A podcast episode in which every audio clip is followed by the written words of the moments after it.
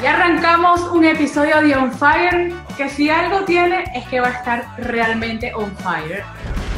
Después de todo lo que ha pasado con las declaraciones de Juan Arango, del capitán Tomás Rincón que han dado esta última semana en nuestros programas. Así que para debatir, para analizar todo lo que ha pasado en torno sobre todo a este tema, que es la despedida de Juan Arango y la poca valoración a los futbolistas venezolanos, hoy prendemos Zoom y hacemos este podcast. Yo estoy en pijama, porque como ustedes comprenderán, yo voy a grabar este episodio así, en pijama. Qué víctima, qué víctima. En pijama, cómoda, cómoda, porque hoy vamos a echar candela a los tres. Eso es para que llegue el comentario, hermosa, te ves también de, brillante así. esa es la típica estrategia para que luego lluevan los comentarios para refutar ese, ese comentario así modo víctima. Como si aparezco yo con mis pijamas de vuela chilena. Ahí va. Ah, no, ahí, ahí le dan pausa y se salen y dices... Sí, total, total, total. un follow o unsubscribe. No. Dice, saludo al Cata, pero no te pongas más las pijamas esas de Y si ves la mía, bueno.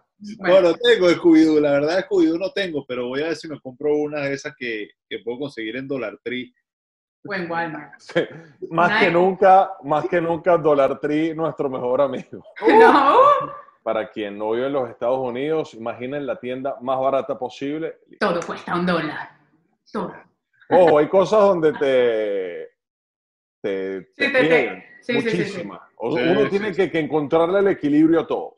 Lo mejor que me compré en, en Dollar Tree fue una, una, una, jarra de cerveza como así, gigante, de vidrio macizo, que meto en el refrigerador y como hasta una birra, la echo en ese vaso y la birra sale genial. Felicidad. Mira, vamos a entrar en materia y antes de hablar de este tema que ha dado la vuelta y ha generado mucho contenido esta semana, quiero agradecer a toda la gente que se ha suscrito a nuestro canal, que ha visto y disfrutado nuestro contenido, que valora la calidad de contenido que estamos haciendo.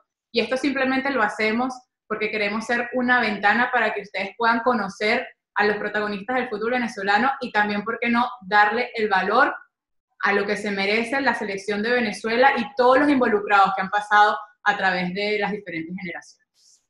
Total. sin duda, y, es una mesa de debate. Yo, nosotros progresivamente le hemos ido dando la vuelta a esto. Yo, y, te lo digo a tono personal, me lo disfruto cada vez más porque sin duda alguna como que argumentamos más lo que creemos que cada quien a su manera de verlo y, con distintos argumentos pues llegamos a una conclusión, cada uno con su personalidad, su manera de verlo, y creo que esto ha sido muy, muy importante. Las últimas tres semanas, eh, con cada uno de los entrevistados que hemos tenido en la mesa de Fire TV, simplemente lo que hemos expuesto es una manera de, de, de, ver distintas situaciones que se han dado en los últimos años, en, en distintas etapas de muchos de ellos eh, en lo profesional, eh, como entrenadores, como eh, eh, directores técnicos, exjugadores, otros que tienen todavía vigencia en, como futbolistas profesionales, tanto en Europa como con la selección nacional, y pues partiendo de ahí que, que se den distintos análisis. Ahora,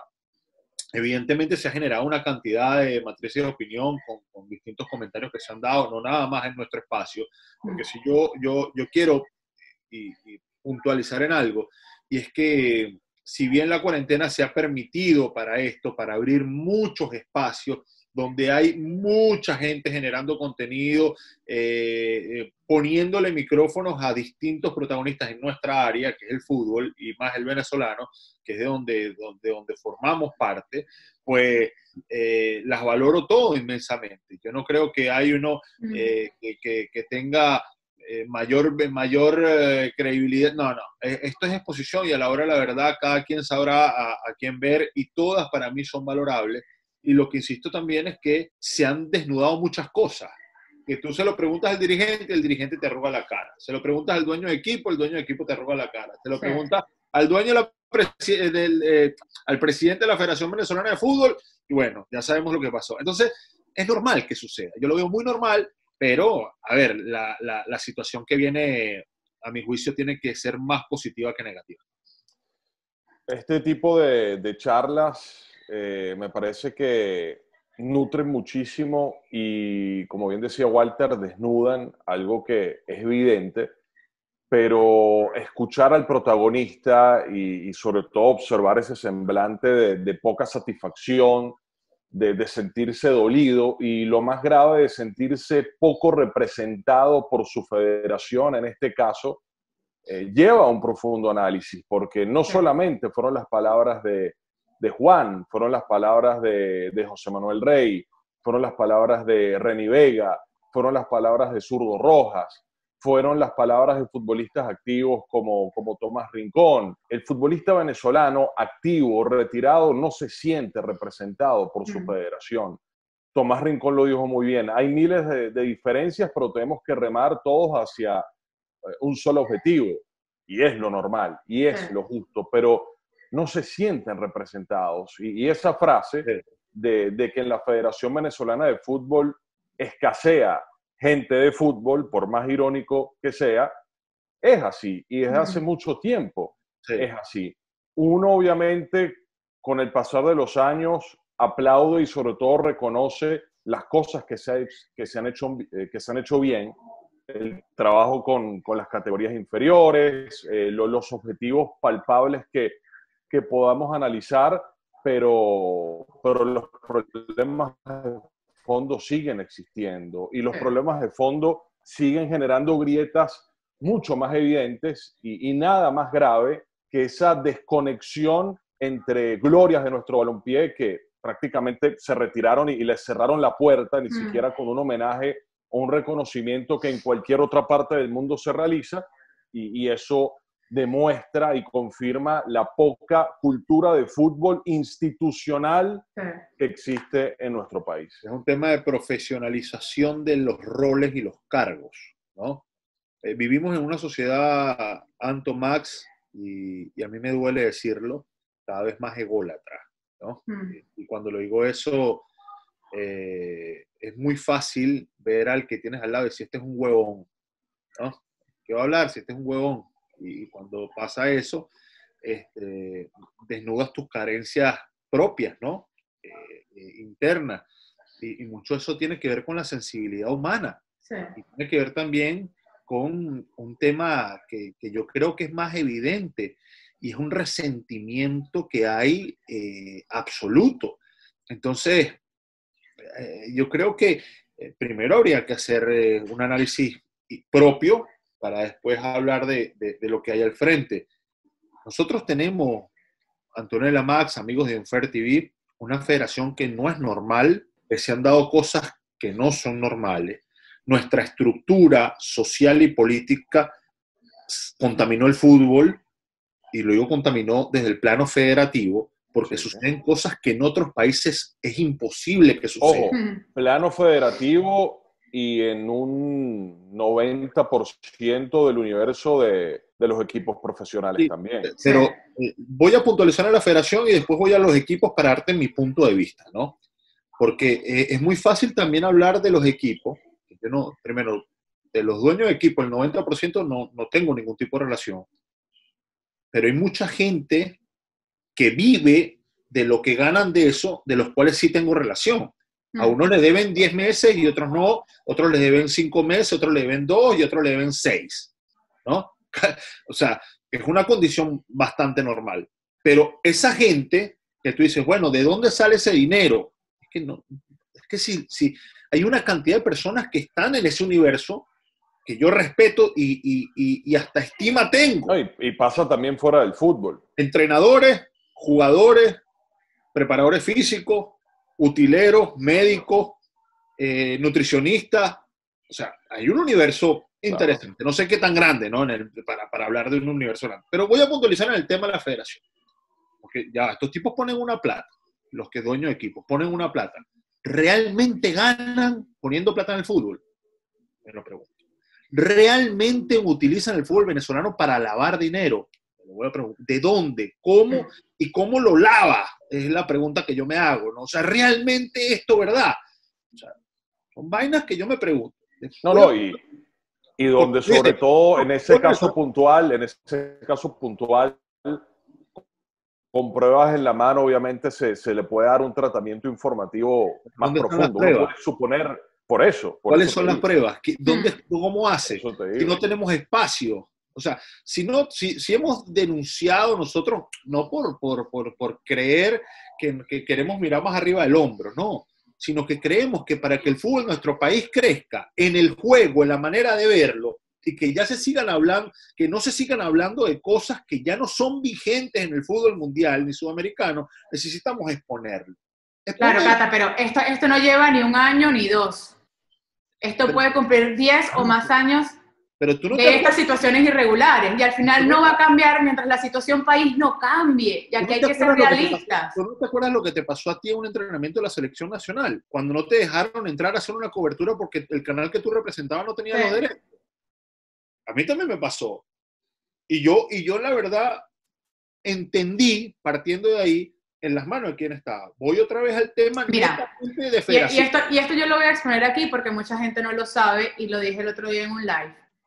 Una de las, bueno, la última transmisión que tuvo DirecTV Sports en el fútbol venezolano, que tenía los derechos del fútbol venezolano, o sea, era el 2015, los tenía hasta el 2016, llegamos al Estadio Olímpico a cubrir un partido del fútbol venezolano, no recuerdo cuál era, me imagino que era el eh, local o el Deportivo La Guaira o el Caracas Fútbol Club, uno de esos dos equipos, no recuerdo cuál era el equipo local, pero no es el culpable el equipo.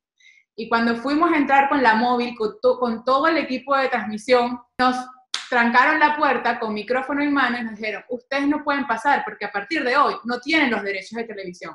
Pero si en el contrato dice hasta el 2016, no, no, no, a, partir de hoy no los tienen, no pueden transmitir fútbol venezolano. Entonces, después viene y, en un país como el nuestro estas cosas han ocurrido que no respetan los en, en materia en materia deportiva. Le, preguntas al dirigente y el dirigente que te dice, no, pero es que este, este puso más plata. Está bien, porque respetan su producto. Y yo eso lo entiendo. Y está todo bien.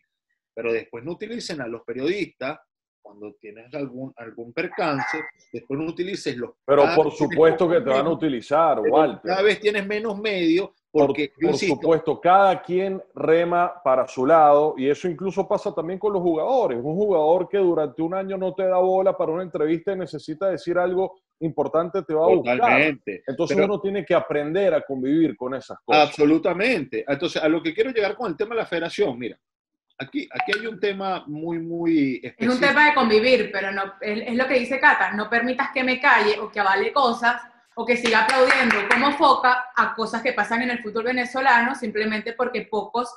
Antonella, porque los que hoy en día dirigen y mueven el fútbol y la federación. Eso yo creo, eso menos, yo creo que. Eso son yo todos creo menos conocedores de fútbol. Nosotros lo, lo, hemos dicho incluso antes de salir del país.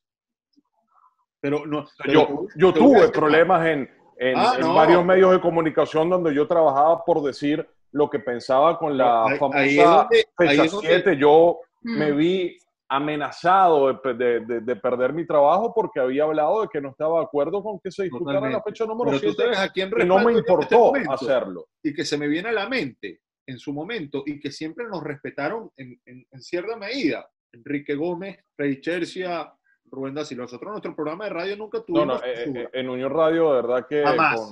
Entonces, por eso mi respeto pero, pero, para tres tipos, para... El problema, el problema también es cuando había de por medio temas de derechos, ah, bueno, pues las cosas se ponían delicadas. Entonces, a lo que quiero decir, mira, nuestra fin de cuentas, mira, haciendo un negocio, nosotros somos piezas. Y somos objetos cambiables. Ah, no, no, ¿qué dijiste? Ah, no, esto no nos gustó. para afuera. Así de frágil es nuestro trabajo y el trabajo de cualquier periodista en Venezuela, sea dentro del deporte o sea en la política o en la cultura. Llegas a decir algo que, que, al, que, al, jefe no le gusta y chao. Mira, hay que ver la industria un poco más allá y siento que esto va a progresar. Nosotros, nosotros tenemos un presidente de federación que no, tiene, no, no, puede entrar a los Estados Unidos, partiendo de ahí. Después, revísate otro tipo de cosas. ¿Cómo llegó? ¿Cuál es el precedente? ¿Realmente eh, eh, es tan grave la situación como es? Velo por encima nada más y te das cuenta de lo que pasa. Entonces, yo no voy a salir aquí a, a señalar a tal o cual. Primero, y, y hoy te digo, lo, lo que dijo sobre el tema de Juan Arango, a Deportivas Tachi, eh, cuando dijo que los culpables son los entrenadores. Bueno, pero Aquí tengo, ahí Vamos te a das poner- cuenta, ahí te das Eso- cuenta de, de- de qué tipo de personajes Claro. Entonces, manejan eh, el Mira, vamos- de, de un país. Chicos, Por eso, vamos a poner a la gente en contexto. Vamos a poner a la gente en contexto para que los que no hayan visto las declaraciones del actual presidente de la Federación Sí. Venezolana de Fútbol, Jesús Berardinelli, sepan más o menos qué pasó. Para el programa Deportivas Táchira, el presidente de la federación dijo, la FBF no convoca partidos de despedida, eso que lo hable con Duamel, que nunca le cumplió. Muchas veces lo hablaron y nunca le cumplió. Esta es la respuesta del presidente de la federación a las declaraciones que dio Juan Arango para un Fire TV y para otros medios referente a su salida de la selección, al poco reconocimiento que tuvo y al no tener un partido de despedida después de que se fue eh, en esa rueda de prensa sorpresiva eh, en Puerto Ordaz. Lo, lo más sencillo, descargar responsabilidades sobre quien ni siquiera las tiene. Y, y- y el contexto ridículo de estas declaraciones, pues, desnuda obviamente el- la escasez de criterio que se tiene en una federación Lo que que en su ciclo y en anteriores. Ah, pero también es un, pro- eh, es un problema de, de- de- de- de capacidad y, y- y de entender de qué se trata esto. Yo, yo- yo no creo que sea un problema de ego de entender cómo funciona este negocio y sobre todo cómo se le rinde respeto y reconocimiento Pero a los que- futbolistas que vistieron la camiseta de la, de, de la federación a la cual presides. Lo que pasa es que que tú sabes lo que pasa, el poder los abruma, ¿no? Entonces, hay un tema también aquí. Hay que también e- evaluar al jugador. El jugador cuando está en la cresta de la ola, manda a cagar a todo el mundo cuando le da la gana de hacerlo. No todos, Bueno, un alto porcentaje. no metas en Es ese tema- a todos porque no Bueno, un gran porcentaje, vamos a repetirlo, un gran porcentaje de los jugadores de fútbol, vamos a hablar de nuestros, yo no sé cómo son los basquetbolistas, ni tampoco los peloteros, ni nada, yo hablo de fútbol. Y te mandan, o sea, ya está. ¿Por qué? Porque está en un pico alto, porque tiene el ego alto, porque no le hace falta, porque, por las razones que- las razones que sean. Hemos encontrado también en nuestro fútbol situaciones muy puntuales con los medios de comunicación, con ciertos periodistas, con tal. Es verdad. ¿Quiénes somos los periodistas? Nosotros somos un ducto entre lo que pasa y el fanático. Porque nosotros lo que hacemos es acercar lo que sucede al fanático. ¿Y qué creemos nosotros? Que hay cosas que han hecho que nuestra cultura futbolística sea cada vez menos fuerte y firme. ¿Por qué? Porque hace unos años atrás habían espacios en la televisión nacional que masificaban mucho más el mensaje. Ahora no lo hay. Tú te tienes que escuchar al, al presidente de la FBF decir las cosas que estaba leyendo Antonella y tú dices, "Coño, ya va, ya". entonces, a mí no me sorprende. pero a mí sí, mí porque, no. porque yo siento que cada vez estamos más en el hueco. Entonces yo digo, bueno, ya, ya, peor que pero- esto no hay. Revisa, revisa, la sociedad, revisa la sociedad de tu país y, y- y no te vas a sorprender. Pero, pero si bien hay mucha gente buena que trata de contrastar, lo que pasa es que es una realidad tan grande y, este- y abrumadora el que... Este tipo intentó meterse en la federación por todos lados hasta que lo logró. Lo de, lo de Berardinelli, y aquí que me disculpe si le faltó el respeto, es hasta ignorante. Porque tú muchas veces tienes que decir, teniendo el poder que hoy en día tiene Jesús Berardinelli, lo que la gente y el pueblo quiere escuchar. Y si a ti te entrevistan en un programa dando una respuesta, sabiendo que te va a escuchar toda la fanaticada y que la mesa está encendida con las declaraciones de Juan Arango, tú te lavas las manos diciendo, para este año lo vamos a organizar.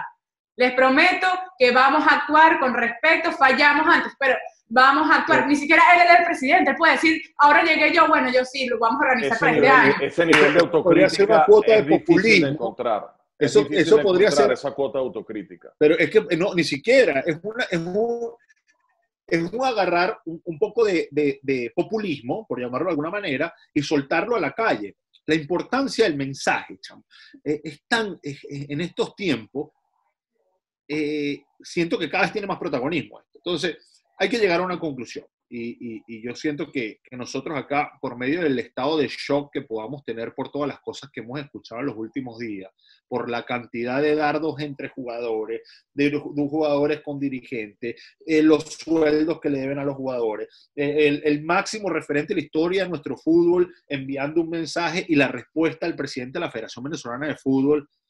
Yo, yo, digo, ya va, eh, hay algo que está todo mal. Tiene que haber más gente de fútbol en el fútbol venezolano. Coño, chamo. vamos atrás.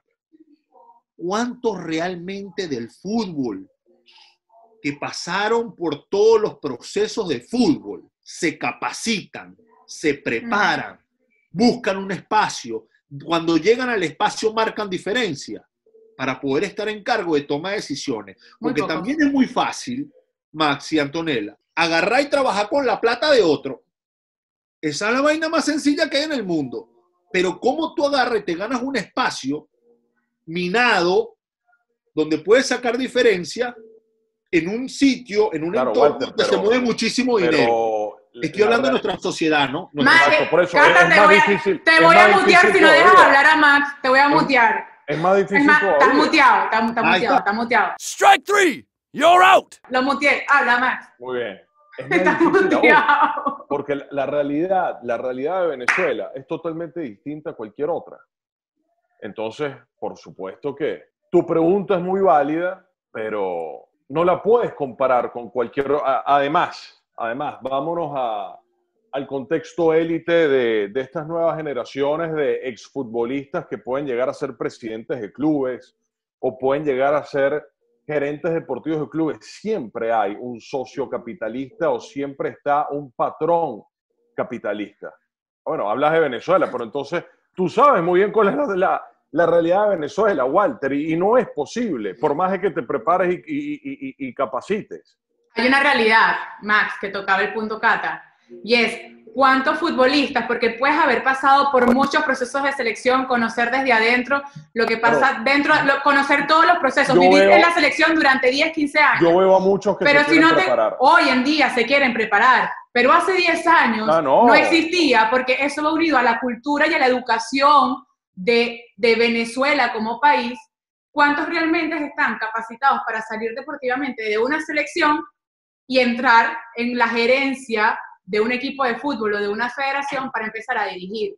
Son muy pocos, contados con los dedos, contados con los dedos. ¿Cuál era hace 30 años la realidad del fútbol venezolano? Un microclima donde había solamente una exigencia deportiva y y al atleta, al futbolista profesional, no se le exigía nada más, no tenía una exposición mediática, no era un referente para la sociedad. Ahora está cambiando.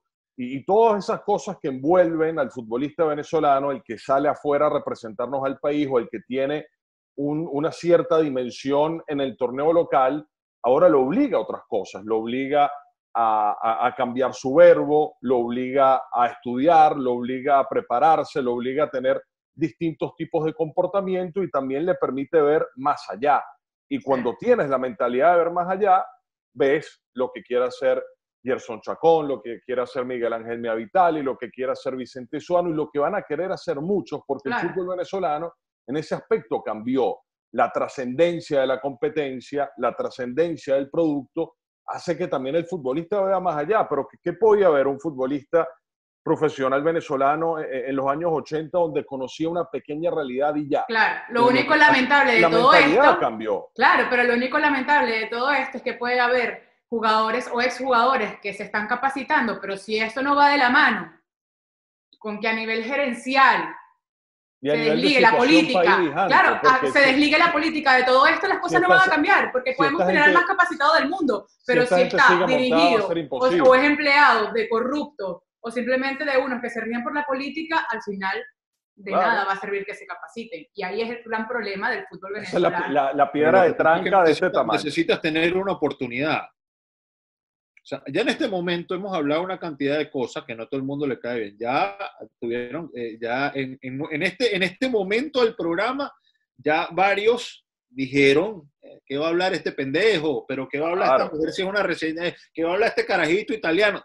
Eso es normal. Ojo, está claro, ¿no? Porque, le, porque no le gusta que jorunguemos cosas que, que, a nuestro juicio son fáciles, fáciles de, de entender, ojo, de entender, de ejecutar es otra cosa. Porque aquí nosotros, ¿qué es lo que buscamos? Ya nos van a vetar de las eliminatorias, chicos. Ah, chicos. si, nosotros lo que queremos realmente es, es, es, ¿qué me gustaría a mí? A mí, en mi pasión. Lo que a mí me, encantaría tener un espacio para hablar del juego nada más. Y que se maten ellos, porque al final, yo qué carajo voy a saber cómo cobran, qué no cobran. Y cuando tú levantas la voz, bueno, vamos a hacer una denuncia. Ah, pero no, Max, ¿tú no te acuerdas? ok, vamos a, vamos a, yo te abro el micrófono para que tú denuncies que el presidente de tu equipo tiene seis meses que no te paga. Coño, no, porque si no, no cobro. Dilo tú. Ah, tú si eres arrecho. Vengo yo, me sale el presidente a decir una cuestión y quedo yo pegado Walter, lo, porque soy un pasa, de Lo que pasa, Walter, es que, y, y, a mí me sigue pasando, no solo porque salí del país, lo que sé que rodea a mi fútbol, los personajes que rodean a mi fútbol, cómo la política contaminó y, y ha podrido muchos sectores de mi fútbol, me cuesta disfrutarlo como lo disfrutaba antes. Ah, claro, totalmente. Amén de que sé que, lo que pasa es que no se gente buena echándole pichón y, los futbolistas son los primeros, pero los utileros, los integrantes del cuerpo técnico, el personal administrativo que, que necesita llevar el pan a la casa. Pero toda esa contaminación ha hecho que yo no disfrute de mi fútbol como lo disfrutaba antes y ojo que desde que hago periodismo deportivo está la influencia política sobre el fútbol. ¿Cuánto dinero no pasó por ese Unión Atlético Maracaibo? Tabla, Max, ahora es más caretabla. Ahora, ahora es, es así, pues. Y, y, un reto, o sea, cálatela. Hmm. Y malandreado. O sea, esto es así ya, pues si te gusta bien, si no arranca. Eso es así. Entonces, ¿qué es lo que pasa? Hay un momento donde tú tienes que hacer una evaluación real de, de hacia dónde va. Vamos, tú ves a un tipo que te habla como te habla Tomás Rincón yo no sé, y, que te hace una autocrítica, no nada más de lo futbolístico, sino decisiones como capitán que hizo un tipo de ese nivel. No, no, y, con la autocrítica porque nos las dejó clarita. Lo que pasa es que no andamos, hay situaciones donde él sabe que aprendió esas decisiones y que el tiempo tal vez le dijo que no fueron las correctas. pero es un, es un, ser humano, obviamente. Pero eh, evidentemente, pero es, que, pero es que tú qué crees, que nosotros qué somos. Yo también me he equivocado 500 y, que, y ya va, y con todo lo que pasa extradeportivo, al final a la hora de improvisar y de tomar decisiones inmediatas, claro que hay también derecho a, a cometer errores como lo ha tenido el capitán de la selección de Venezuela. Y esa autocrítica se valora. Y se valora porque ahí es donde se aplaude el nivel cultural y de fútbol que ha tenido Tomás al salir de Venezuela. y ese crecimiento que ha tenido y que lo ha adoptado en la selección con el liderazgo que tiene hoy en día. Y dígame un chamo como Fernando Aristeguieta, que es un chamo todavía, y lo escuchas analizar el juego, pero ya la perspectiva de vida que tiene. Increíble. Y, oh, por eso es que si, si la situación del país cambia, yo en ese aspecto estoy tranquilo, porque el futbolista, sobre todo el que sale afuera, luego queda con una necesidad de excelencia y de prepararse enorme, pero yo lo que sí espero es que al menos un 15% no quiera ser técnico y quiera dedicarse a la, construcción verdadera del fútbol venezolano, a, realmente hacer un, edificio desde planta hasta el piso que se pueda llegar y no la famosa frase en paz, en paz descanse que siempre utilizaba Pascual Filiulo, el exárbitro FIFA, el fútbol venezolano es un edificio al revés. Y realmente es un edificio al revés, lamentablemente. Sí. Chicos, este tema pica y se extiende, pero quiero que me respondan porque queda poquito ya para, para finalizar este podcast. ¿Qué tan culpable es Rafael Dudamel de que no se le haya dado el reconocimiento que se le debe a Juan Arango? Todo esto excusado en las declaraciones del presidente de la federación. Lo que pasa es que si, si Juan Arango quería despedirse en un partido por los puntos determinante para trascender, háblese de la Copa América de Estados Unidos, por ejemplo, mm. eh, no sé, no sé qué tanto. Ahora, un partido de fecha FIFA amistoso, eso realmente, es otra cosa. ¿Realmente tú crees que, que, que, Juan, si en algún momento... no, sé, no, yo, no creo, yo no creo porque... Lo creo, yo tampoco lo creo. Pero si en un partido de fecha FIFA, claro. donde no se juegue ningún punto, donde no, no, eso se habla. O sea, yo no quiero aquí buscar culpables. Yo, a mí lo que me genera es que... Muchachos, ¿cómo terminó, ¿cómo terminó la relación entre Rafael Dudamel y, y Bernardinelli, que por cierto antes eran muy cercanos? Hmm. Donde el seleccionador lamentablemente también se tomó atribuciones que no tenía que tomarse y eso generó la implosión que se generó. Pero descargarle la, la responsabilidad sobre un tema como este no existe. No, no, Obviamente no, no, existe, no, no existirá. Es que lo más fácil es lo que dijo, es, mira, es que todo lo que pase ahora va a ser culpa de Dudamel. Ojo, Juan levantó el teléfono, le levantó el teléfono a, a, Dudamel y se puso a la orden para colaborar, colaborar con la Vinotinto.